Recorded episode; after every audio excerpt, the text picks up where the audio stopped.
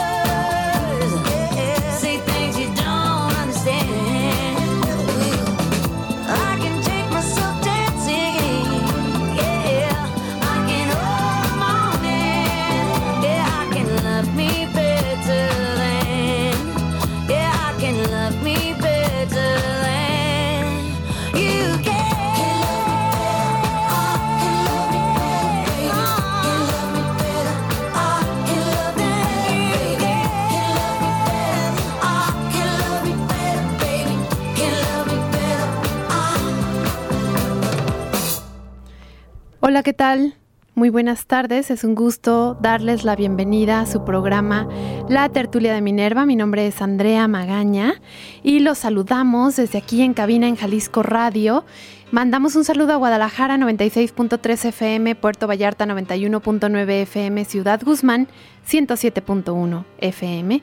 También a los que nos sintonizan en internet desde cualquier parte de México y del mundo en www.jaliscoradio.com el día de hoy tenemos invitados y estoy muy muy contenta porque se están conectando con nosotros a través de internet desde la Ciudad de México eh, y estaremos platicando, ¿por qué? Porque nuestro tema del día de hoy es el periódico Goya con 3 O, Goya, así lo pueden encontrar en internet para que lo vayan buscando en Instagram. Eh, es el periódico de los estudiantes de la UNAM. Estaremos platicando con dos estudiantes que ya están aquí con nosotros, eh, que son Carlos Zavala y Malejandro Notus, y también con la jefa de redacción de Goya, Magdalena Pérez Selvas, a quien ustedes ya tienen el gusto de conocer. Ya nos ha acompañado aquí en micrófonos para platicarnos sobre literatura, sobre Sor Juana, sobre un podcast que grabamos juntas y bueno, muchos proyectos muy bonitos. Y me da gusto darles la bienvenida. Bienvenida Magdalena. Hola Andrea, ¿cómo estás? A ver, vamos a ver si el audio ya se escucha muy bien. Sí, perfecto, Fabián. Bienvenida, ¿cómo te encuentras el día de hoy? Muy bien, muy emocionada, muy agradecida de que nos hayas abierto el espacio esta vez para poder platicarte de Goya y muy emocionada de que estén aquí algunos de nuestros colaboradores estudiantes de la UNAM. Claro que sí, pues es un gusto estar eh, igualmente aquí contigo para poder hablar sobre los estudiantes eh, de la UNAM, sobre este proyecto del periódico eh, estudiantil, que creo yo que es un proyecto muy bonito y que surgió pues ya hace cuánto tiempo más o menos surgió Magdalena. Tenemos yo creo unos tres años, fue un proyecto que nace en el programa universitario de estudios sobre democracia, justicia y sociedad y nació en plena pandemia. Entonces fue interesante cómo salió adelante eh, a través de juntas virtuales, etcétera. Yo, tuve la oportunidad de incorporarme ya arrancadito el proyecto, tendrían yo creo unos tres números. Entonces ya empecé a asistir con ellos en juntas presenciales, etcétera. Pero sí tenemos unos tres años, tenemos ya ocho números circulando. Entonces, pues somos más o menos nuevos, pero creo que cada vez estamos llegando a más, a más planteles de la UNAM, a más estudiantes, y pues nada, estamos buscando consolidarnos en todo el país.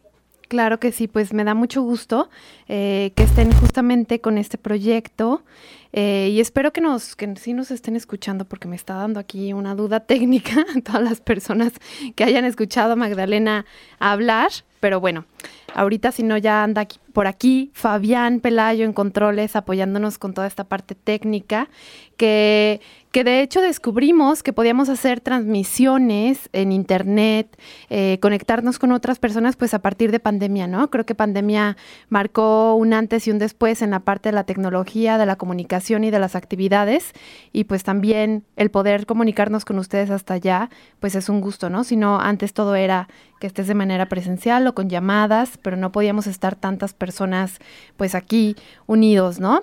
Eh, también, bueno, quisiera que, se presentaran eh, Carlos y Alejandro. Podemos empezar con Carlos Zavala, que él es de la Facultad de Arquitectura y ha participado en Goya, tengo entendido, en dos ocasiones, ¿verdad, Carlos? Con una fue con poemas, ambos son poemas, dos dosis de salud y una mental, sería como una de las publicaciones, y la otra poemas, violencia y consignas. Sí, sí, bueno, buenas tardes y gracias por el espacio.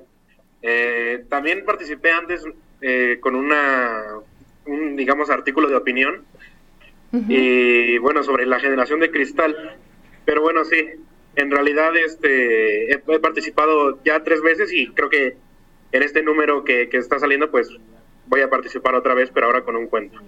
Carlos, a mí me gustaría mucho que nos contaras, pues, tú siendo eh, de la Facultad de Arquitectura, es decir, ni siquiera estás estudiando letras o filosofía o algo que tenga que ver con la escritura, y, me gustó mucho, pues, leer tus poemas, que me encantaría que nos los compartieras. También le voy a pedir a Alejandro que nos comparta lo que ha escrito, pero eh, me llamó mucho la atención, pues, que siendo de arquitectura, eh, te hayas animado a escribir y que estés participando en este periódico. Es decir, el periódico no solamente es para los estudiantes de letras o de filosofía. Sí, no, de hecho, eh, algo que veo en el periódico y es algo muy enriquecedor es que hay de muchas eh, licenciaturas y carreras, incluso bachilleratos. Y si algo, eh, bueno, agradezco es, que haya esa, esa diversidad. En cuanto a que arquitectura y escribir poesía, en la inquietud siempre la he tenido desde antes de, incluso elegir la carrera, ¿no? Y he, estado en cursos, digamos, externos a la carrera de arquitectura, sin embargo, considero que la arquitectura como la, la poesía necesitan un grado de observación muy alto. Entonces, no, bueno, clara, claramente el lenguaje poético no es lo mismo que el lenguaje arquitectónico, pero creo que el primer proceso está perfecto. Eh, se parecen demasiado.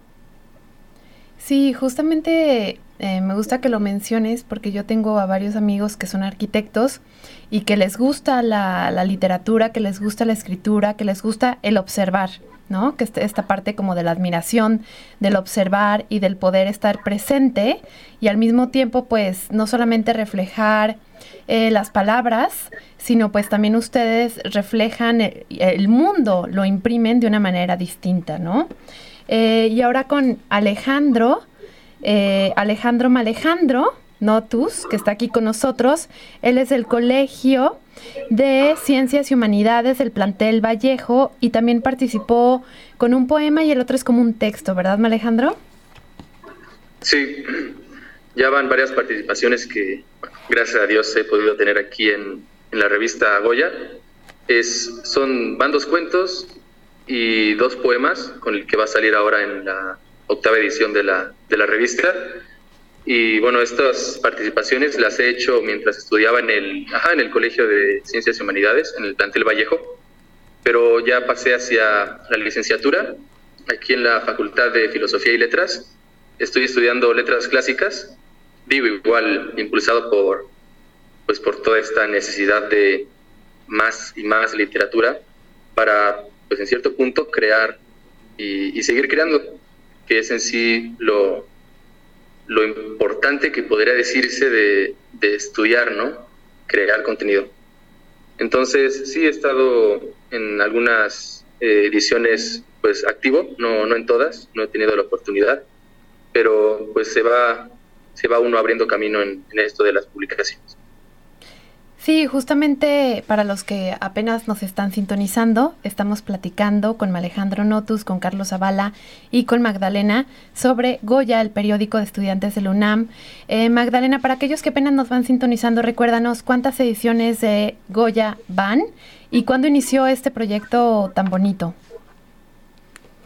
Claro que sí, pues te contaba que ahorita acabamos de publicar justamente el, número 8. Entonces llevamos ocho números, tenemos tres años. Fue un, un, periódico que inicia amparado por el Programa Universitario de Estudios sobre Democracia, Justicia y Sociedad. Entonces inició en plena pandemia el proyecto.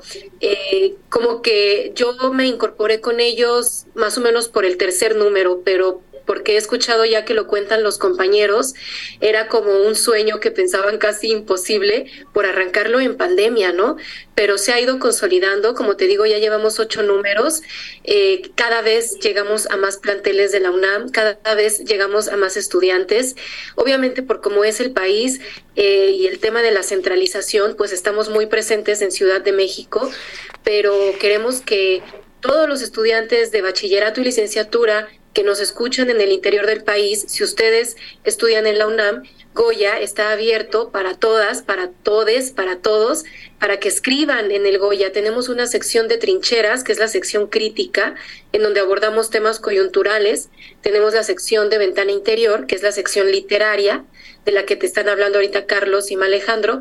Y tenemos una sección que es comunidad Puma, que es en donde los chicos y las chicas hablan de sus experiencias universitarias, de sus experiencias como estudiantes de la UNAM. Puede ser de sus equipos deportivos, puede ser de los intercambios que han hecho al extranjero. Entonces, este, pues nada más decirles que el periódico está abierto para todos aquellos estudiantes de la UNAM que tengan ansias por escribir, por expresarse, porque además aquí porque tu programa es eh, literario, pues trajimos a estos dos poetas, pero el periódico está hecho enteramente por los estudiantes. Esto es las portadas, toda la gráfica, ilustraciones, las fotos, también son de ellos. Entonces es para poetas, escritores, fotógrafos, ilustradores que estudien en la UNAM. Este es el espacio de libre expresión que está abierto para ustedes. Y que justamente ahorita hasta nos dio risa mía, Fabián, porque empecé yo, si escuchan el ruido, es porque tengo en mis manos eh, Goya, la edición, tengo la número 5, 6 y 7. A mí todas me encantaron porque tienen ilustraciones, las portadas están como, como muy bien hechas, en la número 7 es una fotografía, en la número 6 y en la número 5 son eh, ilustraciones y es un, es un periódico pues de un tamaño que sería, creo que es oficio, ¿no? Más, más o menos un poquito más grande que oficio el tamaño, eh, donde podemos encontrar pues todas estas secciones que bien nos hablabas tú, Magdalena, nos platicabas al respecto. Pero bueno, ¿qué les parece si vamos a un corte y regresando vamos a entrar con una rola que escogió Carlos Zavala? ¿Cuál fue, Carlos? Recuérdanos. Los dinosaurios de Charlie García. ¿Y por qué, escucha, por qué elegiste esa rola? Porque creo que tiene un contenido contestatario muy importante Y bueno, porque Charlie García para mí es como un genio. Va, pues nos vamos a un corte y regresando, regresamos con esta canción que es Invitación de Carlos y luego continuaremos platicando sobre Goya y también queremos que pues estos poetas jóvenes nos compartan un poco de lo que escribieron. Vamos a un corte y regresamos. Desde los clásicos hasta los contemporáneos. La tertulia de Minerva. La tertulia de Minerva. Los invita a participar con sus comentarios al 33 30 30 53 26 y 28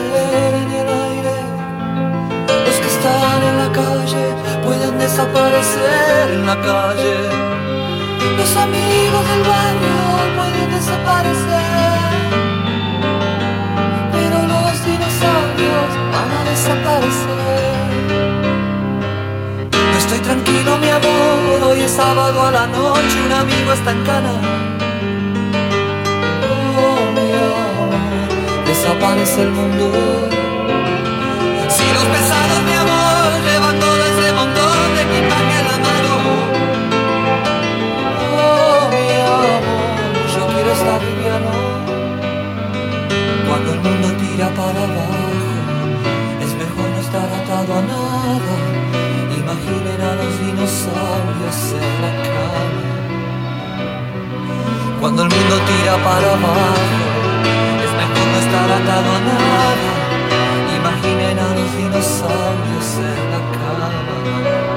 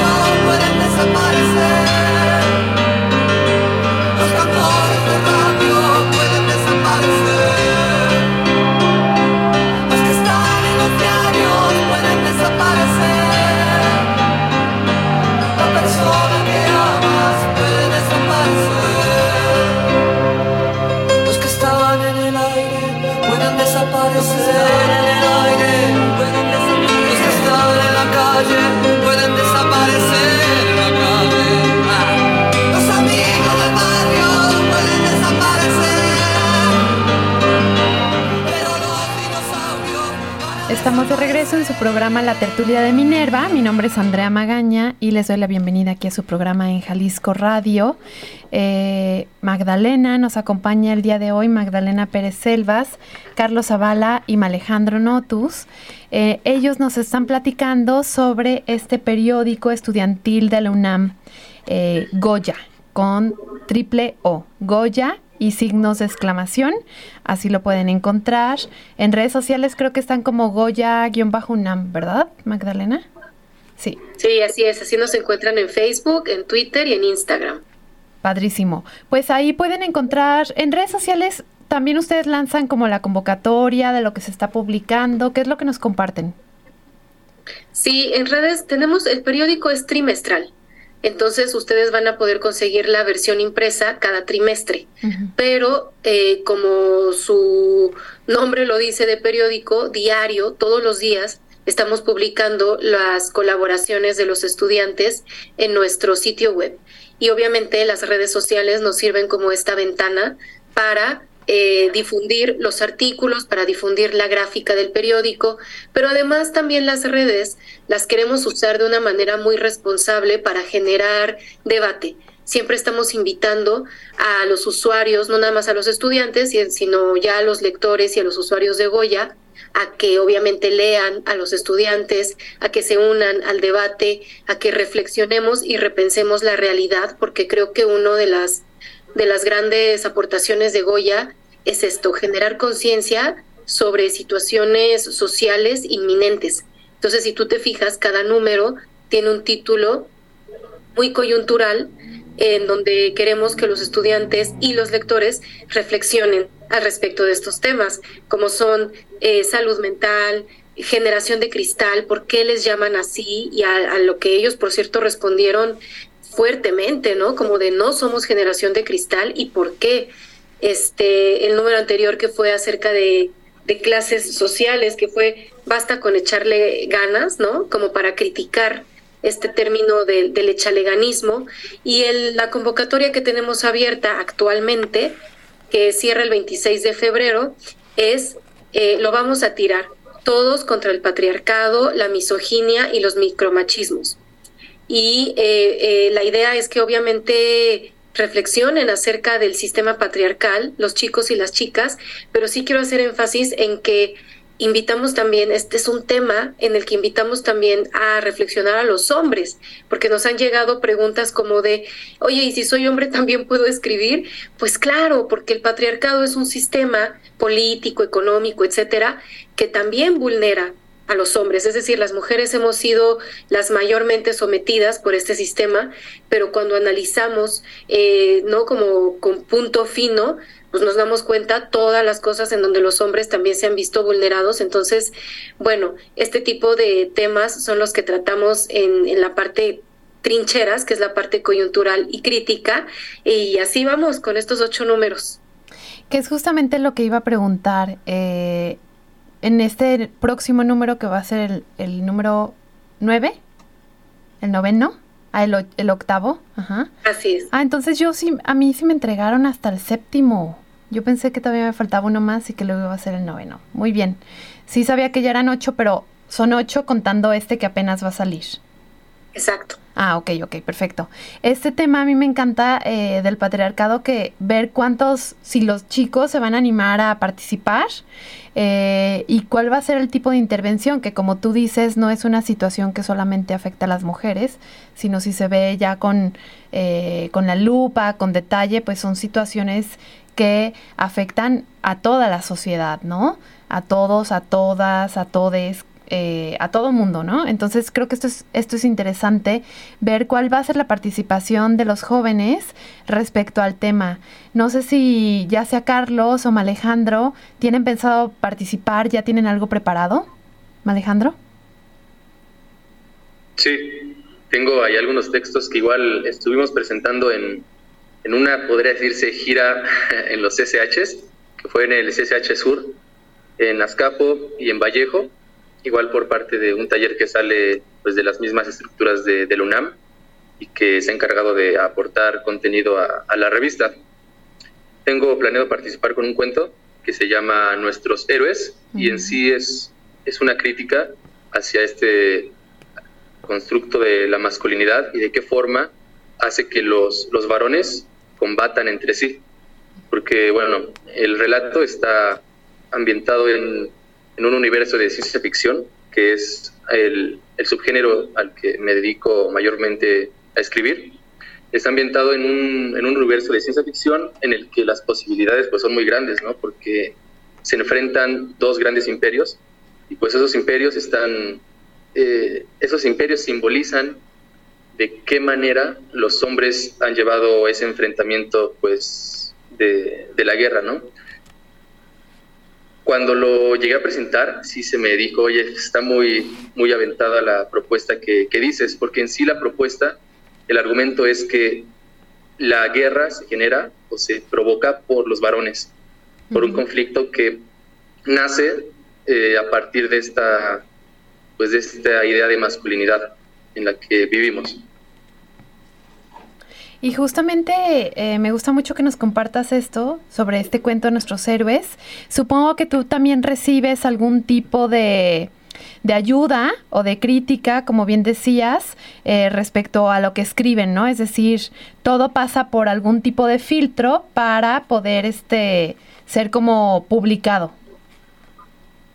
Sí, sí, así es. Eh, existe pues una, podría, podría, decirse, plataforma u organización dentro de la, de la misma escuela que apoya a que estos textos, además de ser publicados, pues pasen por las etapas necesarias, ¿no? De, de edición, de corrección, pues lo que hace que un texto llegue, podría decirse, íntegro a la, a la publicación. Y digo, todo esto es, termina siendo posible eh, gracias a, a esta, a, esta revista que es Goya, porque recuerdo todavía el, cuando estábamos en pandemia que nos tocaba ir al CCH Vallejo a tomar algunas clases de, de esto mismo, de creación literaria, no solo clases, sino otro tipo de organizaciones para trabajos, igual dentro del UNAM, que nos comentaron que esta revista había salido y que el objetivo que tenía era publicar a toda la comunidad de, del UNAM.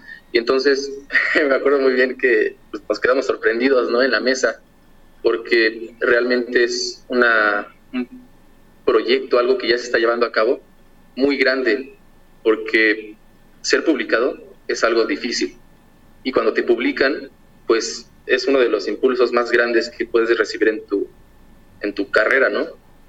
Entonces, eh, sí nos, nos gustó mucho la, la, idea cuando se nos planteó y pues siempre hemos estado apoyando, ¿no? Igual aportando para que esto pues siga, siga creciendo y que la comunidad eh, continúe mandando sus textos, que es lo, lo importante, ¿no? Lo que le da vida a esta revista. Y, justamente esta parte de que reciben, eh, que pueden tallerear como las actividades, eh, que no solamente están ahí eh, solos, como quien dice, sino que están acompañados, pues va haciendo que, que, sus plumas, en este caso es una pregunta para Magdalena, ¿tú cómo has visto la evolución de los estudiantes? supongo que al principio te mandaban cierto tipo de trabajos, de poemas, de cuentos, de textos, que les fuiste tú o el equipo, ya nos contarás quiénes son los que participan, eh, como tallereando y trabajando con ellos para que afilaran esto, ¿no? Ya Alejandro nos compartió cuál es su proceso, pero tú cómo ves la evolución eh, de estos jóvenes que tal vez en su primer poema publicado, después el segundo hubo un avance muy grande, quizás, ¿no?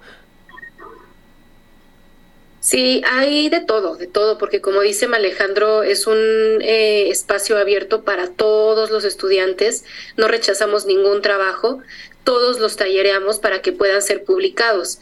Em, aquí particularmente Carlos y Alejandro son grandes poetas ya así, ¿no? Entonces llegan sus trabajos y hay que trabajarlos realmente poco. Ahorita tendrá oportunidad tu auditorio de escucharlos pero por ejemplo, eh, cuando llegan un poquito menos pulidos los trabajos, pues sí, eh, el, periódico tiene editores con quienes los chicos pueden trabajar mano a mano.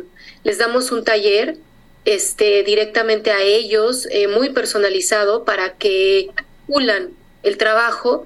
Les damos otro taller con algún especialista, dependiendo el número de que trate o el especialista que tengamos digamos, disponible, eh, que nos abre un espacio y, un tiempito para platicar con los chicos y las chicas. Entonces, sí, ellos mandan su trabajo y tienen oportunidad de, editarlo, de corregir, de trabajarlo un poquito. Em, creo que con el paso del tiempo los estudiantes ya conocen Goya, ya lo leen, entonces, cada vez mandan mejores colaboraciones, cada vez mandan de más calidad, porque ya ven de qué va el periódico y ya ven la calidad que tiene y ya ven cómo, cómo están escribiendo sus compañeros. Entonces, eso ha hecho que la calidad del periódico del número uno hasta ahora haya subido muchísimo, ¿no? Pero hay, hay de todo y al final del día creo que lo importante, porque es lo más difícil, es que se atrevan a escribir o a dibujar lo que sea, que se atrevan a expresarse y a mandarlo, porque te desnuda un montón, ¿no? Pero Eh, no sé, eso, eso es lo que me parece que es lo más interesante, que tengan esta valentía y nosotros estamos pues para ayudarles en su proceso.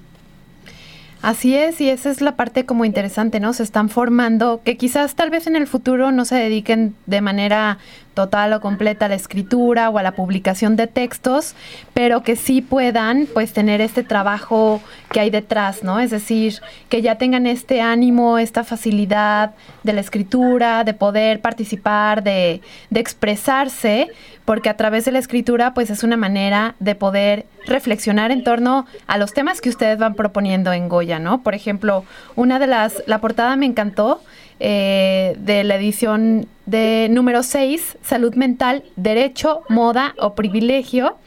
Y, la, por ejemplo, la portada a mí se me hace bellísima, ¿no? Que es una chica como con la cara morada y unas lágrimas, pero con una expresión también muy bonita. Entonces supongo que también participan, eh, como decías, no solamente en la parte de la escritura, sino también en la ilustración, en los dibujos, en el diseño. Sí, como te digo, todo el periódico está hecho enteramente por los y las estudiantes. Entonces, son escritores, son poetas, son ilustradores, fotógrafos, hacen también, hay quienes han mandado video, ¿no? Hacen multimedia. Entonces, pues, es un periódico, es un medio de expresión hecho enteramente por ellos, por su talento y por sus posibilidades. Padrísimo. Eh, Carlos Zavala, me gustaría que nos leyeras, que empezáramos ya con los poemas, porque seguro eh, los radioescuchas ya se estarán preguntando, pues, a ver, ¿qué, es, qué son lo que escriben estos chicos, no? Eh, ¿cuál, ¿Cuál de los dos poemas o de los tres que ya tienes publicados nos quieres compartir, Carlos? Eh, bueno, yo eh, quiero compartir los de la publicación del número 7. bueno, se llama, el título de la obra es Poemas, Violencia y Consignas. bueno, empiezo con uno, la verdad se trata de muchos poemas, pero bueno, no tantos, pero, muy pequeños, entonces eh, empiezo a leer uno que se llama Nada que decir. Es cierto, no hay nada que decir. Si acaso que padecemos de la mal política, que evitamos las tertulias, que nada ha cambiado, que los nostálgicos aburren, que el optimismo es falso, que no soportamos las noticias, que dejaron un mundo dividido, que de nada sirvieron las canciones, que es común que alguien cercano o lejano diga que no tenemos nada que decir. Ese es uno, y bueno, otro que me gustaría leer, que justamente se llama Y otro, eh, eh, bueno, lo empiezo a leer. Dos peatones se pelean en la acera, gritos y ladridos anuncian el acto, una y dos detonaciones adueñan de la noche, la mirada pálida de los vecinos entierra la violencia de la calle. Otro y otro, otro disparo. No van a llegar los policías, nadie huye ni se esconde. Solo se mueven las moscas que se bañan en la sangre espesa de la muerte. Y bueno, si me permites leer adelante, adelante. otro poema. Por favor. Gritan y se bueno, gritan y se escuchan las consignas. El cristal roto será la noticia de mañana. No así los justicia, ni los se busca, tampoco la lágrima, la desesperación, la tristeza hecha euforia de la marcha. Será noticia la estadística y los pactos, los monumentos y los edificios, nunca en libertad encarcelado, ni los vivan o mueran de garganta, o los legalización y los renuncia, que no se cansan de envejecer en los carteles. Gritan y se escuchan las consignas, pero el cristal será la noticia de mañana. Ese último me gusta mucho, ¿no? Me, me recordó al 8M, por ejemplo. Claro, me encanta. De hecho, le iba a decir a Carlos, lee ese, porque es buenísimo. Es, es, hay poesía, pero además hay análisis crítico de la realidad y eso me parece fascinante. Sí, justamente el, el poder, las, las situaciones que se viven, poderlas plasmar y en, en, palabras, ¿no? Y que estas pues también nos hagan sentido, que nos den significado que a cada persona pues le va, le va, le va a llegar de una manera distinta, pero aún así nos van a hacer significado. Eh, Carlos, supongo que también a ti te sirve como tener el tema de, del número de la publicación, porque a partir del tema te puedes ir inspirando. Sí, de hecho, ese es como mi proceso. Eh, entiendo primero cuál es el tema y sé que, que, aunque se va a publicar en Ventana Interior, pues para mí es importante que tenga una relación con el tema propuesto en Trincheras. Entonces, sí, o sea, creo que ya viendo el tema propuesto por, por el periódico o la revista, eh, ya es cuando creo que me, pongo a escribir y, y, bueno, sí, es así como me, me llega la inspiración, la verdad. Sí, que supongo que este trabajo también va a ir evolucionando en tu manera de acercarte a escribir, en los tiempos que buscas, que quizás en algún momento te animes a hacerlo ya de una manera eh, mucho más asidua, o, no sé si escribas diario o no, o nada más para, para estas publicaciones. No, de, hecho sí escribo diario, sí es una cotidianidad y la verdad es que sí quisiera como tal dedicarme al oficio de escritor, ¿no? Creo que tengo esa vocación. Y pues nada, eh, aprovecho cada vez para escribir diario. A veces no siempre es poesía, pero sí, sí, sí aprovecho para escribir diario. Hay quien dice que leer es como el, el, entrenamiento de los escritores y también me gusta leer demasiado. Entonces aprovecho cada tiempo libre como para leer y escribir. Sí, definitivamente yo dudo de las personas que dicen que son escritores y que no leen. La lectura es muy importante y ya Magdalena también lo está haciendo así con la cabeza. Sí, aunque sea un libro, el tiempo eh, no importa cada cuánto termines un libro o tu agilidad en la lectura, pero que sea una lectura continua y dedicada, ¿no? Eh, me gustaría que regresáramos, que vayáramos, que fuéramos un corte y regresando, eh, que Alejandro nos lea alguno de sus poemas también. Alejandro Notus, tengo entendido que participó con Habrá otro cielo, otra costa y también con el castillo y bueno, ya nos estaba contando sobre el cuento Nuestros héroes, entonces vamos a un corte y regresamos con un poquito más, una probadita de este periódico universitario. Facebook e Instagram. Tertulia de Minerva.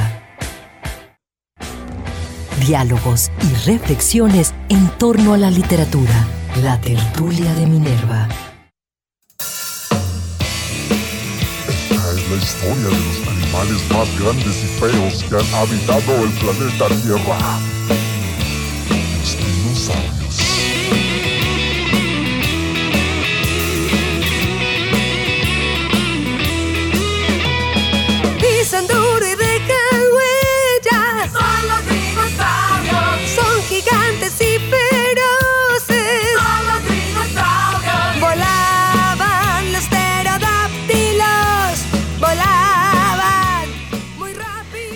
Estamos de regreso en su programa La Tertulia de Minerva y bueno, estamos platicando con eh, los estudiantes del periódico universitario de la UNAM Goya y con Magdalena Pérez Selvas, que es la jefe de redacción.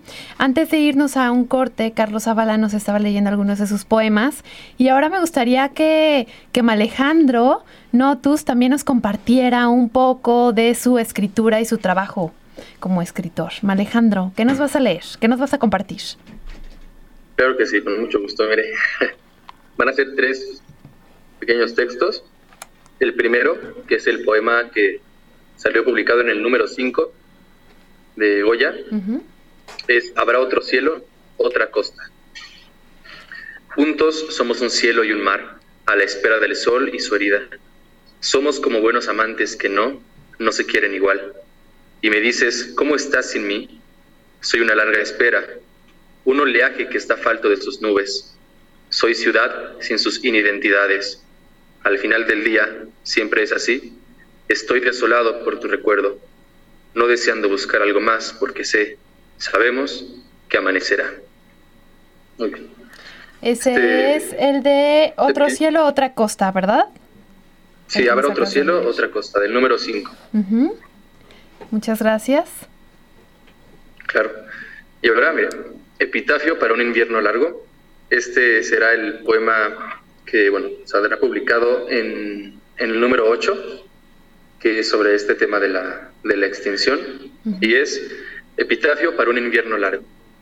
Que cante la osadía de nuestra lengua empapada con las nieves del otoño. Enardecido frío de adelanto, amor tal confidente al tacto todas penas pasen a unas oscuridades y que al juntar las manos éstas flamen, pues en un amanecer de sueño al aire, la muerte es nada si no vas distante. Pero es tarde, pues la guerra viene, la ventisca antigua se hace requiem, y las miradas deshechas en el vientre nos dicen que el mundo se ha acabado, y que no tendremos más abrazos, Solo este epitafio para un invierno largo. me gusta, me gusta. Los dos muy, muy bellos, ¿no? Y también las imágenes. Bueno, a mí me encanta de la poesía, por ejemplo, eh, cómo te va eh, lanzando imágenes y, y es un tipo, pues es como poderte imaginar otros mundos, ¿no? Y también tenías un cuento, Alejandro, que ya publicaste en alguna edición de Goya o apenas es el que va a salir también. No es el que va a salir en la siguiente, que es sobre las masculinidades. Es un poco largo, entonces me gustaría leer eh, la parte que funciona como, como prólogo. Perfecto, sí, adelante, por favor. Es Nuestros Héroes. Está en los grabados de una armadura antigua la historia de los héroes, un mito en aleación de cobre y estaño que muestra ríos de sangre y virtud bajo una monocromática verdad, la de armarse y no soltar el escudo ni en tiempos pacíficos, la verdad de ser solo bronce aún multiplicado el color del enemigo. Los hombres en fila, dispuestos a cruzar mares a bordo de navíos bendecidos por el llanto de las mujeres y sus hijos que miran desde los campos con un anhelo en el corazón mientras piensan, seré yo el siguiente. Qué gloria la de morir lejos de la patria y qué gloria la de volver a ella con abundancia en las manos. ¿A qué mejor destino puede disponerse el hombre si no es al de la guerra? Nos cuentan las voces el caminar sin la idea de dar vuelta, de llegar a los muros del antes invasor y desmoronarlos junto a la esperanza que les añeja dentro de sus fortalezas cubiertas por la tiniebla de un amanecer atrapado mucho antes de la salida del sol. Y es que son nuestros héroes los virtuosos que sobreponen la prosperidad del pueblo antes que sus propias vidas, y que una vez asegurada la paz, quitan del camino a los huérfanos para evitar venganza, cosechan los campos, matan a las reses y vuelven a las vírgenes viudas en mujeres tras la gracia del parto. Bien saben los dioses pagarle a los victoriosos, es lo que susurra la época de riqueza. Pero hay que saber guardar silencio. No le cuentes a nadie lo que ocurre en la batalla.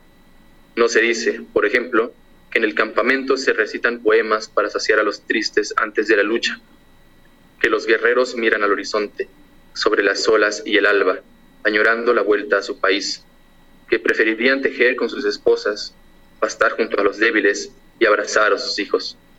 También se cuenta poco que alguna vez un asolador de ciudades lloró la muerte del enemigo al ver que el padre de aquel le lloraba, o que un emperador enloqueció de miedo cuando los cañones sonaron decidiéndose mejor a la paz. Suena como el bisbiseo en el campo, la historia subterránea de los varones, como algo que no puede cantarse. Es la necesidad del silencio al estar frente al cosmos sin la mínima expresión de miedo. Esta es entonces la verdadera razón de hablar ahora, contarles un encuentro entre dos de estos grandes hombres, quienes son nuestros héroes, los machos cabríos. y ese es el inicio de nuestros héroes. No, pues ya, ya nos quedamos picados de seguro, ¿no? Magdalena, ¿algún comentario? Porque vi tu cara como abrías los ojos con, con, cosas que supongo a las dos nos llamaron la atención, ¿no? Por ejemplo, eh, los hombres quisieran quedarse en casa abrazando a sus hijos, ¿no? O sea, no, el terror de la guerra, el terror de, de tenerse que enfrentar a, a, un, al otro, ¿no? Justamente ayer vi una película, y me van a regañar porque no me acuerdo el título, eh, pero era sobre la Segunda Guerra Mundial y cómo se van al final, bueno, esta era la invasión eh, alemana y luego cómo van llegando los ingleses, los canadienses y los estadounidenses a ir echando hacia atrás al ejército alemán. Y en una de las batallas pues encuentran, nos van presentando en la película a dos personajes, uno es alemán el otro es este norteamericano y nos van paralelamente las historias de cómo ellos pues están en la guerra sin querer estar en la guerra y están en la guerra pues por intereses de otras terceras personas o por intereses que ni siquiera ellos mismos entienden y al final eh, hay una escena en la que ellos se encuentran cara a cara y a mí me pareció impactante. Ahorita les voy a les voy a buscar cómo se llama la película porque la tienen que ver. Pero esto me puso a pensar justamente con el poema, el, perdón, el, la parte del cuento que nos compartió Alejandro, ¿no? Magdalena. Sí, pues es que abro los ojos sorprendida y muy, este, ¿cómo diré? Como cautivada por las, las, las letras de ambos, de, de Carlos y de Alejandro. Y, y, y, no debería decir sorprendida, quizás porque eh, no, no, me debe sorprender su talento, pero al mismo tiempo sí, porque son muy jóvenes y, y me fascina leerlos y me fascina escucharlos, eh, ver este talento que pudiéramos decir incipiente por lo mismo de que son muy jóvenes y uno se pregunta, bueno, si ya empezandito escriben así, ¿no? ¿Qué les espera de toda una, una vida todavía de, de experiencia y de oficio? Porque la escritura es un, es un oficio, se va haciendo con el tiempo, ¿no? Entonces, este, pues nada, a mí siempre como que me conmueve mucho siempre trabajar con los estudiantes de la UNAM y por eso se me hace el Goya un proyecto padrísimo, porque me da la oportunidad de, leerles, de conocerles y de ver cómo están pensando, porque no nada más es el talento con la escritura, sino cómo están pensando los jóvenes hoy en día, no tiene nada que ver a cómo pensaba mi generación, me han abierto los ojos de muchísimas maneras y eso pues también me parece fascinante. Por eso creo que el Goya es un periódico hecho por los estudiantes de la UNAM, pero que debe ser leído por adultos y jóvenes de este país, porque nos da un panorama de la realidad nuevo, diverso, incluyente, que a veces los adultos como que no, no tenemos todavía muy claro. Y bueno, pensando que Magdalena, tú también eres bastante joven, ¿no? Es decir, ¿cómo ya podemos ver cuántos años tienen Alejandro y Carlos? A ver si no es indiscreción que nos compartan sus edades. Yo, yo tengo 23. ¿23 Carlos y Alejandro? 18. 18. Ya casi 19, ahora en marzo. no, pues sí. Bueno, me, me encanta, ¿no? Me encanta eh, que, que, escriban, que hagan, que se animen, que salgan adelante, que están estudiando, ¿no? Pero también así de esas edades, supongo, Magdalena, eh, también hay chicas que han publicado, no solamente hoy nos acompañan Alejandro y Carlos, pero también hay, hay este, chicas que publican y que escriben, ¿no? Y más o menos aproximadamente en un número, no sé si tengas por ahí la información, ¿cuántos estudiantes participan eh, en cada publicación?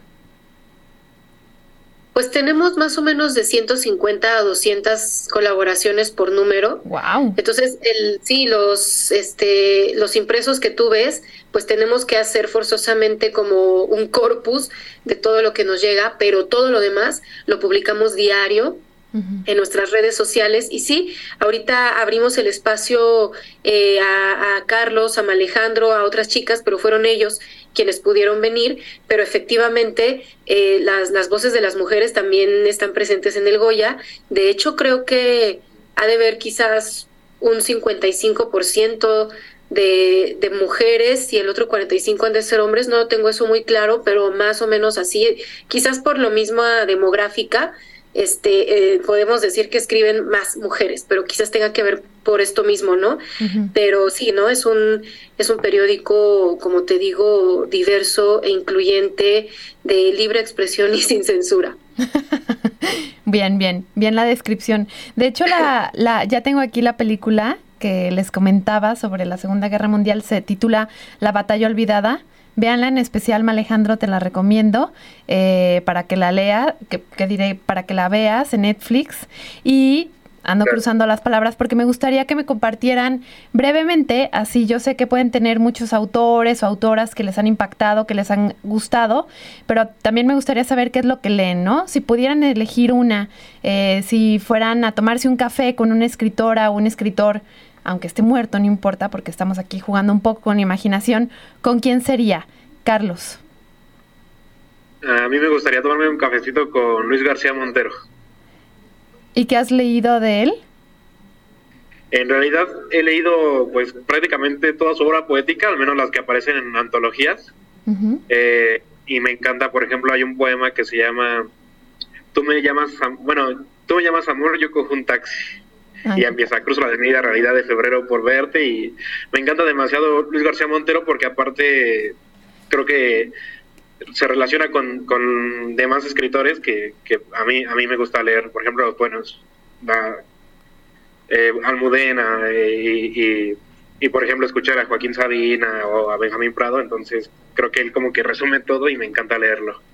Padrísimo. Pues gracias por esta recomendación, Carlos. Y Alejandro, ¿cuál sería con quién te tomarías un cafecito? es muy difícil. Estoy entre Isaac Asimov o Stanislav Lem, alguno de esos dos escritores de ciencia ficción. Pues digo, es en lo que más he, he estado metido, entonces es lo que más me llama la atención. Y eh, es muy interesante cómo sus lecturas van muy de la mano con su, su escritura, ¿no? Que justamente era lo que mencionábamos, la importancia de leer y no solamente de escribir, sino también de estarse preparando y empapándose de diferentes estilos y de lo que el mundo te va presentando, ¿no? Así es. Bueno, pues muchas gracias eh, Magdalena, Carlos, Alejandro por habernos acompañado el día de hoy en su programa La Tertulia de Minerva. También gracias a todos los que nos están dejando comentarios, eh, que siempre escucha el programa Susana Jiménez y manda a felicitar a los nuevos escritores. Aquí fue por llamada, pero también tenemos en Instagram justamente Humano del Universo que asiste en Instagram, que creo que su nombre era Alejandro si mal no recuerdo, pues también comenta que qué padre que ya tengamos transmisiones en vivo. Sí, desde el lunes pasado empezamos con transmisiones en vivo. Eric Navarro también nos está comentando, eh, Morrison, Estela y bueno, varias personas por ahí les mandan felicitar. Y gracias por habernos acompañado el día de hoy en su programa La Tertulia de Minerva. Ya saben, redes sociales, Goya, que es el periódico de los estudiantes del UNAM. Goyunam, así lo encuentran en Instagram y en Facebook. Gracias Magdalena, Carlos y Alejandro por habernos acompañado el día de hoy. Hasta pronto. Gracias a ti, bye. Muchas gracias a ustedes, buen día. Gracias. Bueno, pues eso es todo por hoy. Gracias a todos los que nos sintonizaron en la tertulia de Minerva. Nos estaremos escuchando el próximo lunes. Los dejamos el día de hoy. Eh, ya está por aquí a punto de llegar mi compañero Juan Pablo Balcells. Hasta pronto. Más grandes y feos que han habitado el planeta Tierra.